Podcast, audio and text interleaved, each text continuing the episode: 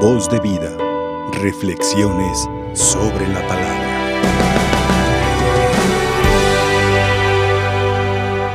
Queridos hermanos, el día de hoy quisiera que meditemos dos puntos.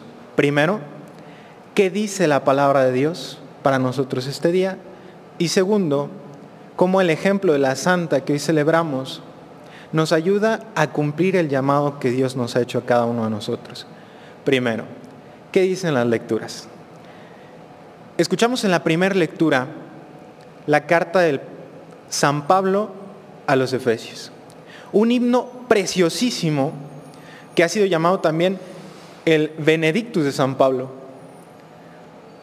Un himno donde él recuerda a toda la comunidad de Éfeso lo grande que ha sido Dios con ellos, lo grande que ha sido Dios con él y cómo lo quiere bendecir. El llamado que cada uno de los cristianos tiene de bendecir a Dios. Y hace gran mancuerna con el Salmo 97, porque el Salmo 97 es el himno al Dios que es rey de la tierra y de la historia. Y el salmista llama al pueblo a que haga un cántico nuevo al Señor.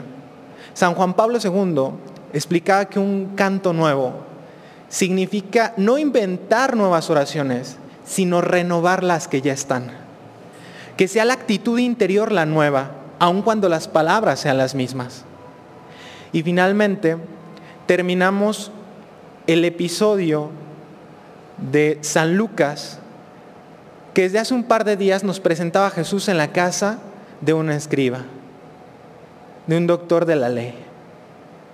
Jesús había sido invitado a esta casa, este hombre había notado que Jesús no había lavado sus manos y a partir de eso viene un diálogo.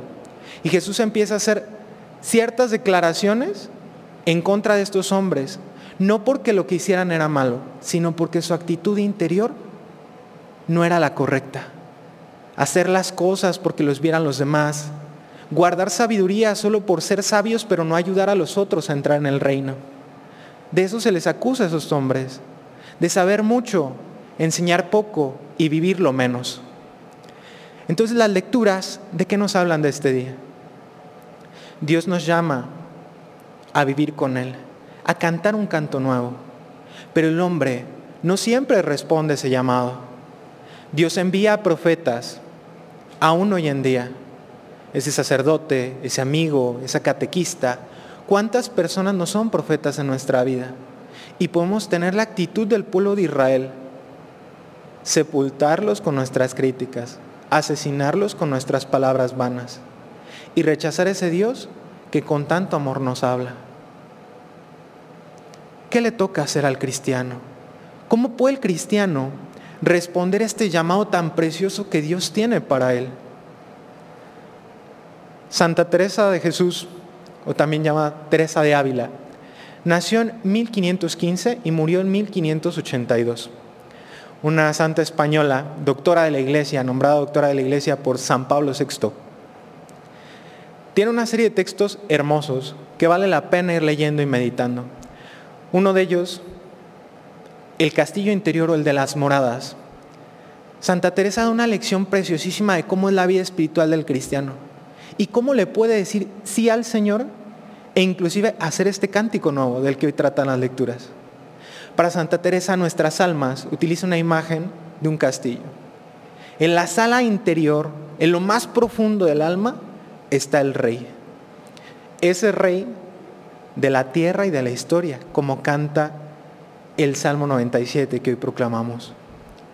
Pero para llegar a esa habitación, el alma tiene que pasar por muchas cosas.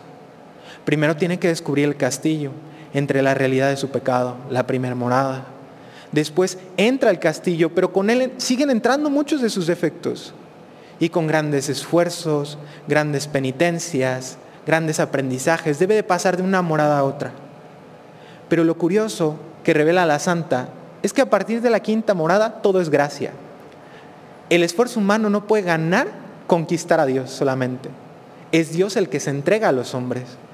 La vida espiritual es una conquista, pero sobre todo es una entrega de Dios para con nosotros. La riqueza de los santos, que a veces queda solo en estampitas, debería de profundizar en nuestros corazones con la lectura de sus obras. ¿Quieres conocer a Teresa? Lee la vida. ¿Quieres aprender a orar con Teresa? Lee las moradas. ¿Quieres entender la vida religiosa? Lee las fundaciones. ¿Quieres ser un buen cristiano? Respóndele a Dios. No tengas miedo, porque los santos son un ejemplo de que es posible darle la vida a Dios. Que así sea. Que así sea.